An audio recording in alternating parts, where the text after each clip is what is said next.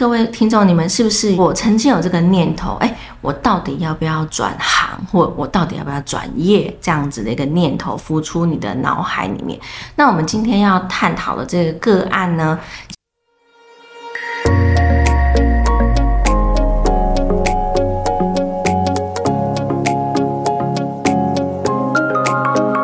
收听福袋运来，本节目是结合嘉兴子牙 Sandra 稳健财务军务和谐关系师的共同主持，透过分享真实的个案故事。让你此生福袋运来，你准备接福袋了吗？我们开始喽。我曾经有这个念头，哎，我到底要不要转行，或我到底要不要转业？这样子的一个念头浮出你的脑海里面。那我们今天要探讨的这个个案呢，其实呢，它是一个呃三十五岁的一个个案。那他其实已经在工作职场这一块呢，已经工作十三年了。那其实他目前的工作。呃，算是在一家上市公司担任一个中阶主管，那也蛮受公司的呃肯定的。但是呢，其实他心中有一个忧虑哦，就是说，呃，虽然我现在公司发展好像没有那么多的问题，但是他就是，哎，我现在三十五岁，那我四十五岁的时候，我我还继续待在这家公司，那我这家公司有没有办法像目前这么的好？所以其实他就是有这个想法，所以他来找我做这个职涯的咨询。所以他这一次呢，他想要讨论的问题有三个。第一个就是，哎，我到底要怎么样规划我长期的一个职涯发展？再来的话，哎，我到底要不要转产业？那如果我要换的话呢，我要怎么换会比较好？要怎么样才可以换过去？那另外呢，我刚刚提到就是说，呃，他在工作这家公司工作十三年，其实他对于外界。呃的一个薪资待遇，其实他不是那么的清楚嘛，所以他也想要知道说，哎，那我本身的薪水是不是有被低估啊？所以他就来做这次的咨询，这样。那我们都知道，巴菲特他股神巴菲特他有讲过，你在成功投资有三个要件嘛，你要有雪球、不坡道跟构思的雪。那其实，呃，在各位你们在规划自己本身的职涯的话，也是一样的道理。就是说，你现在你可以去想，你现在处的产业，你觉得它是不是有前景？那这是符合巴菲特他的第一个，呃，成功的投资就是够长的坡道，因为你坡道够长，你才有办法做长远的投资嘛。然后还有就是第二个，呃，你投入的时间有没有够长？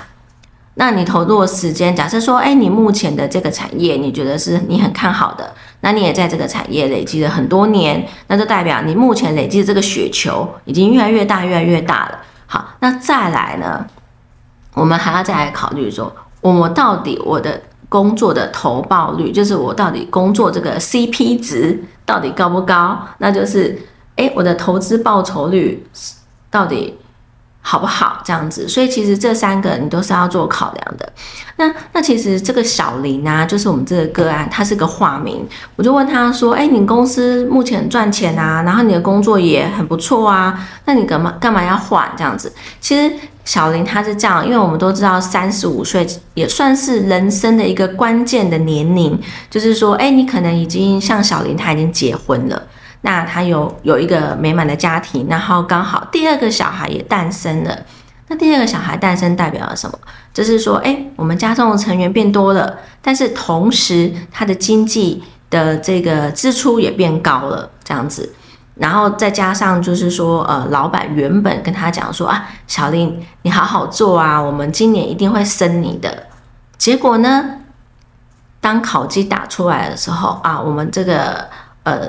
就是晋升的这个公布之后，哎，发现小林发现上面没有他的名字，他并没有被升迁，那他就觉得说，老板，你去年也是这样讲，前年也是这样跟我讲，那今年又没有兑现，怎么会这样呢？那他在情绪上面会有一点不爽嘛，对不对？就觉得说，哎。你你干嘛一直当放羊的孩子？那老主管跟他讲说啊，其实你也要体体谅我啊。其实我已经有帮你去怎样怎样怎样，可是到最后还是怎样怎样，对不对？可是你站在小林的这个角度，你就会觉得说，我我那么的努力工作，然后呃去达成公司的目标，可是为什么升迁的都不是我这样子？所以这个也算是一个呃导火线。再来呢，其实小林他也算是一个家里的经济支柱，所以他当然会去以长远的这个角度来看的话，他想说，哎，我到底是不是要在三十五岁的时候赶快换工作？然后我到底要怎么换会比较好？这样，所以我们就做这样的一个讨论。好，那其实呃，转职这个东西啊，呃，转行或转业、转职。我觉得都是非常人生中在职涯上面非常关键的一个时刻。那这时候你千万要先做呃职涯的盘点，就是说呃对于产业的这个 study，就是你对产业的研究，你要研究蛮透彻的。就是说，假设说你要转的话，那它是不是呃是未来的一个趋势？那你确定之后，你还要再去看说，那你转过去，你到底有没有优势，或者是说你有哪一些优势是你可以用，但是你却不知道的？那这个其实都是你要花时间去做探索，或者是说你可以请专业的人来帮你做协助。对，那那当然就是小林，其实他来找我，其实他已经想好，我早就要换了。那。他为什么会来找我呢？就是他也想要听听看我的想法嘛。那当然，我就给他一些建议啊。那另外呢，就是他在找这个换过去的这个呃面试的过程中，其实他也遇到一些阻碍，就是例如说，哎，为什么我去面试之后，那面试那个公司他们都没有什么回应？那我就问他说：“哎，那你谈的怎么样？”他说：“我们都谈得很开心啊，然后感觉对方也是很欣赏我啊。可是到最后好像都没有什么回应这样子。后来其实他小林他漏掉了一件事情，就是说他在谈的时候呢，他没有呃去，因为其实你知道，你去面试的时候，你可能觉得我去面试，那这个主管理论上他会记得呃我们面试中的过程，但是其实我们都很忙嘛。”那人都是属于健忘的，所以我都会建议，就是说，假设你有去面试的话，那你喜欢那家公司，你一定在事后要写一个感谢函给对方，然后重新去提醒他说，我们在面谈的过程中，呃的一些呃，你想要带给他的一些印象。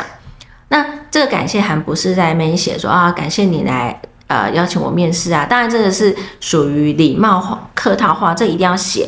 但是其实里面的重点，你应该要去 highlight，说我对于贵公司我可以带来的价值以及贡献是在哪里，重新唤起这个面试官他对于你的好感。那这个感谢函就非常重要。那当然我也是教了小林说，哎，你你先回家写一份给我。因为他面试的是外商嘛，我就说，哎，那你先写一下给我，我帮你看一下。然后后来呢，呃，我就是帮他做一些修改。然后我就说，那你再寄给那个你要去面试的那个人。后来他就马上跟我讲说，哎，我真的寄出去之后，对方就回应我了耶。所以各位听众，真的感谢函非常重要哦，而且感谢函要写好，才才是重点，就是不是说啊我已经送出去了，因为感谢函其实有两个。呃，你你记住有两个重点哦。第一个就是你表达了，让那个你去面试的那家公司表达说，哎，我本身对于贵公司是有高度的意愿想要加入的。然后再第二个，你重新唤起面试官他对于你的在面试上面的一些表现的印象。同时呢，你也提升了你对于他心中的一个好感。所以，如果说呃你们现在正在求职的话，我会建议就是你们一定要写这个感谢函，这蛮重要的。嗯，好，那这个是小林的 case 嘛？那我刚刚有提到，就是说小林他算是家中的经济支柱啊。那如果说各位你们听到这边，然后刚好你也想要换工作，或者你也想要转行或转职，那在财务这一块，你们有没有想过？会不会遇到什么样的阻碍呢？那我们来听听看，军务他如果说针对小林的话，他会给他什么建议，好不好？谢谢 Sandra，大家好。因为小林哦，我觉得他想要转职的话，是因为目前家庭成员变多，然后呢，希望能够带给家庭更好的生活，所以他希望他自己可以创造更多的收入，而这个收入的话，可以跟着他的职业节节。往上走，那这边我第一个我会想要给的建议啊，因为他们家不会只有他先生跟小孩，所以呢，有一些在他人生当中他会觉得很重要的人，我们这时候一定要先盘点，就是我周围当中重要关系人的图表。我觉得这个先要先整理出来，因为举例爸爸妈妈或阿公阿妈，我不知道每个人的成长的背景哦，但是有可能这些人的话，目前因为大家各自还好，身体健康，财务稳定，所以在稳定的状况的话呢，我们可能把它当做哦，他们是属于关系比较远的第四或第五顺位。但是每一个人都有可能突发有一些突发状况，比如说生病，比如说被诈骗等等的，在财务上面失衡了。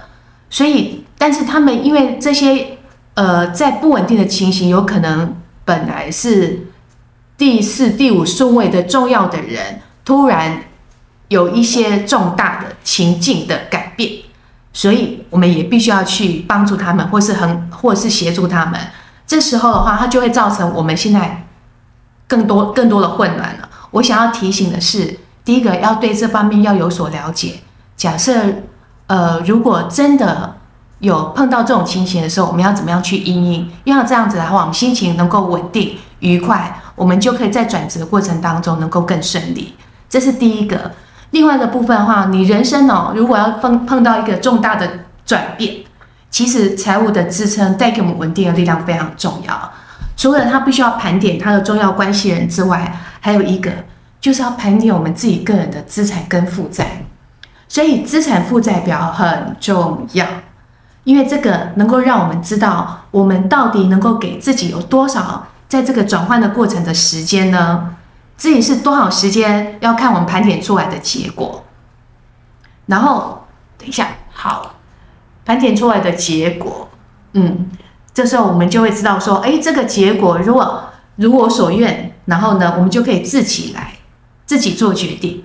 但是如果我们盘点出来的这个结果跟我们当初想象不一样，那我们就要想想看哦，如果我们这个转职又是非常的重要，那我们就必须要去争取别人对我们的支持，相对来讲话，或是别人对我们的投资，我们就像一个产品的标的。这时候，我们刚刚盘点的那些重要关系人，因为他们的改变会造成我们的改变，大家彼此是会有有有有连锁反应的。如果我们盘点自己的资产负债表之后，需要别人的支持，这时候我们也可以有更好的计划，把自己想要做的这些事情很完整的条列的陈述出来，包含未来的好处跟利益。我相信我们很关心的人，他也会很关心我们。他们就会愿意来跟着我们一起投资，那我们就会 push 我们更加的努力。而这中间的话呢，有一个点我还要提醒大家，因为资产负债表它只是一个一个点哦。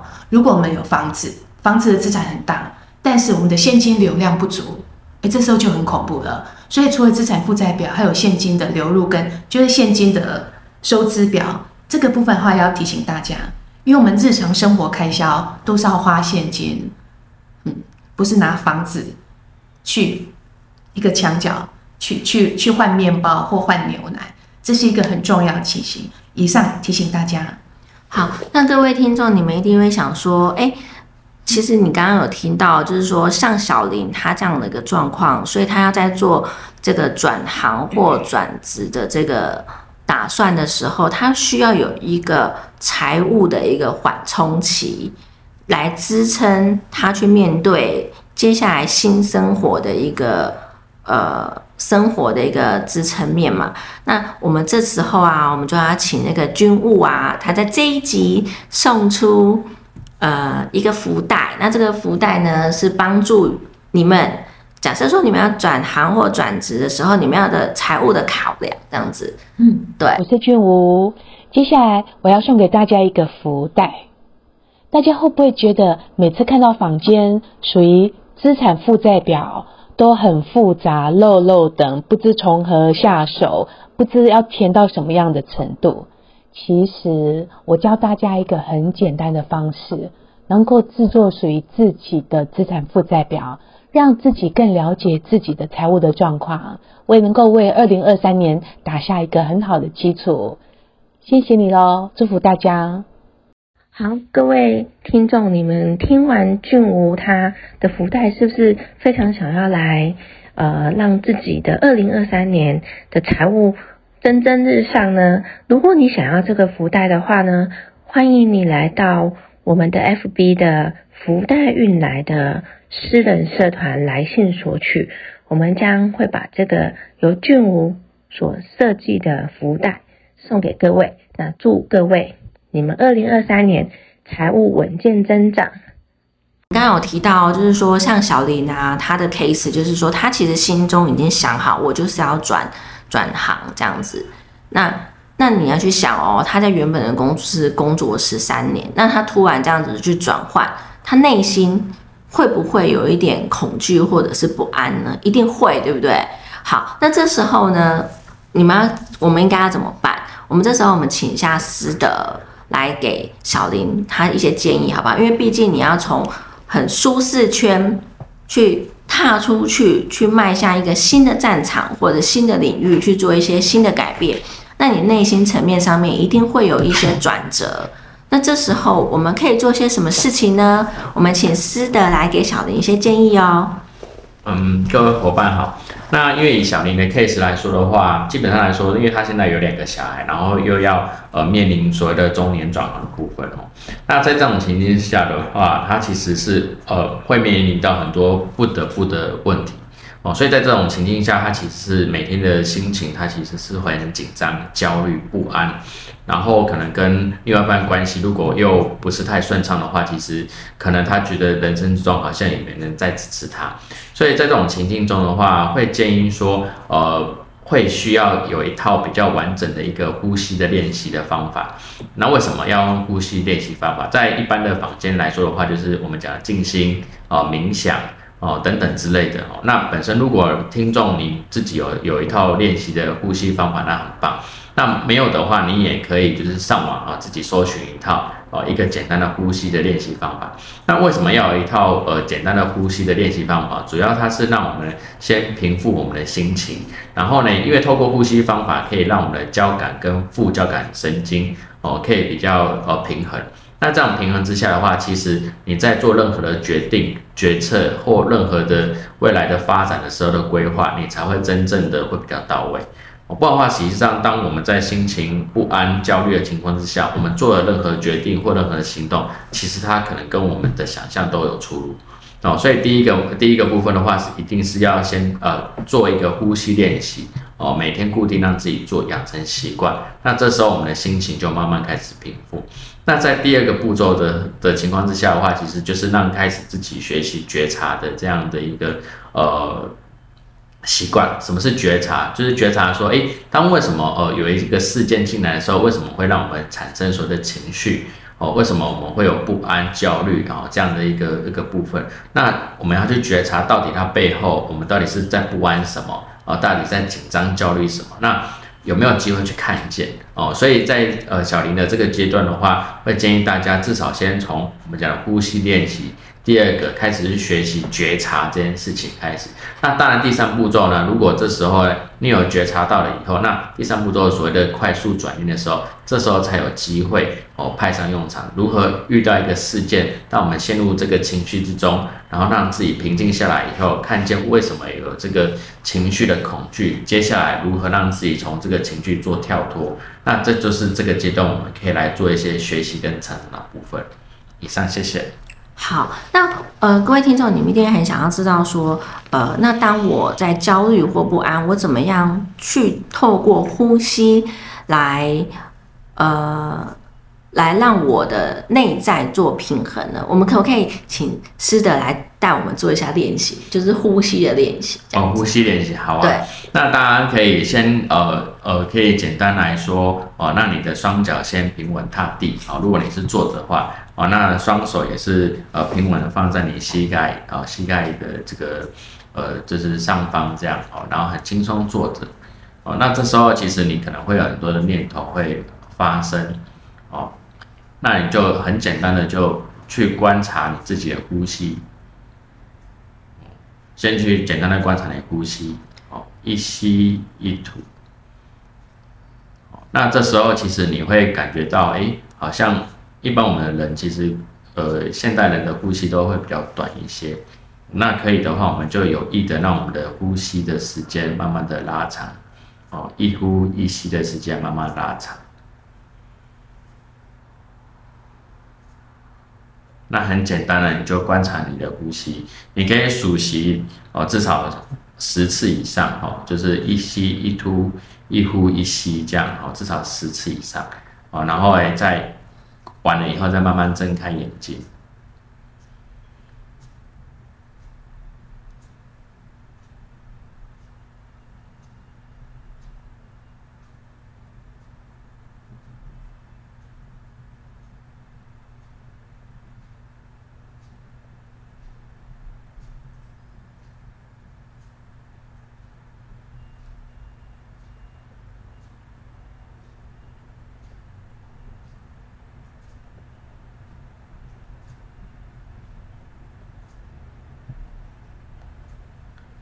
好的，伙伴可以慢慢把眼睛睁开哈。那这个过程中呢，你的眼睛可以闭上或呃睁开，其实都没有关系。哦，那透过每一次的这个大概十下啊，十十下左右的这个呼吸练习哈，啊，那我们可以比较快速的回到自己身上。那这个时间其实也不用很多，你可能透过两三分钟哦，就可以把你自己拉回来。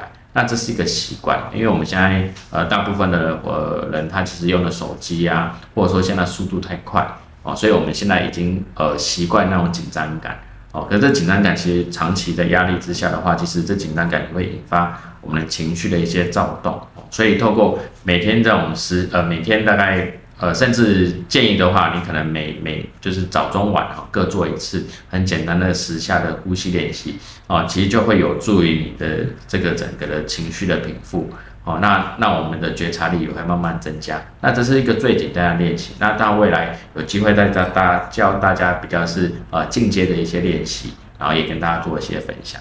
嗯，好，我们先谢谢师德的示范哦。那假设说，呃，各位你们现在可能常常觉得，呃，心里好像有一点，呃，不安或焦虑的话，其实你就可以透过刚刚师德他所分享的这个呼吸的练习，主要呢就是透过一呼一吸，将你的注意力专注在你的呼吸，延长你呼吸的长度，然后呢，这样子你的内在就会，呃，越来越平衡。当你的内在平衡的时候，你就可以比较呃安稳或理智的去面对你现在外在的世界，这样子。嗯，好，那我们刚刚从这个小林的这个案例里面呢，我们可以得知，就是说，呃，不管你现在是几岁，你一定会面临到你的职涯可能是三四十年，你一定要去做转行或转业这样的一个抉择。所以，当你在做这样的抉择的时候呢，你一定要去好好的去盘点，我这个产业如果真的我觉得要做断舍离的话，我要做一个停损，那我要投资我接下来的这个职涯的岁月在哪一个产业，它才会是一个又长又湿的一个坡道，然后让我的这个投资，呃，是。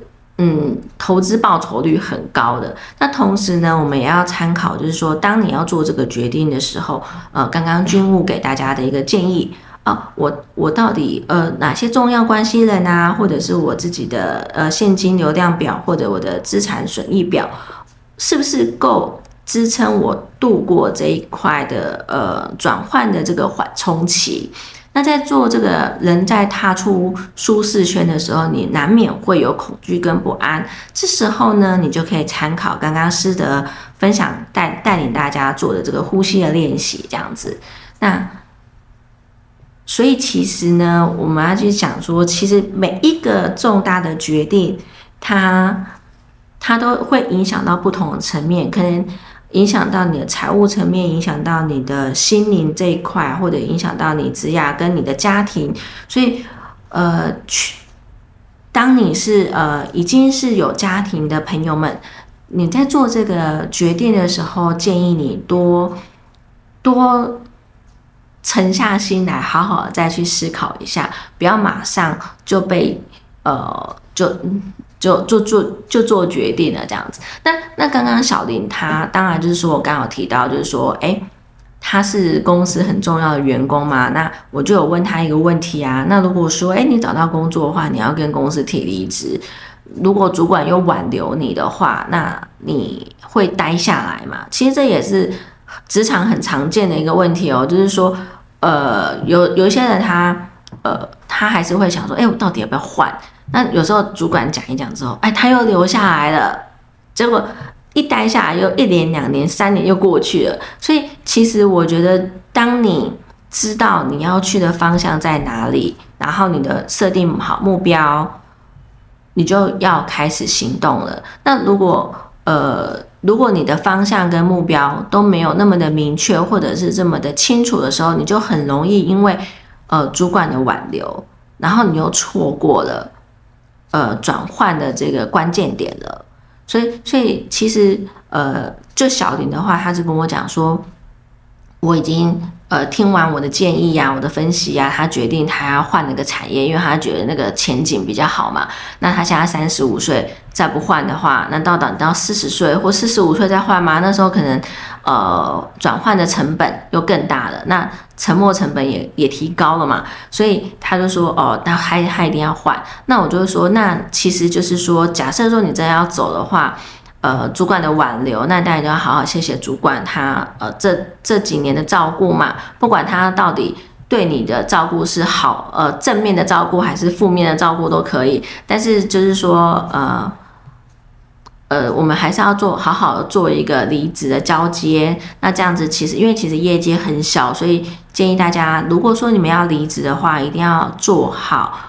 呃，这个优雅的下台，这非常重要。这样子，好，那我们今天呢，这一个个案的分享就到这边。如果你喜欢我们的频道的话呢，欢迎你定期在礼拜四呃来收听我们的节目。那如果说你想要索取我们这一集的福袋，那就是邀请你到我们的呃福袋运来的 FB 的社团来来加入，然后并呢并跟我们说，哎，你想要。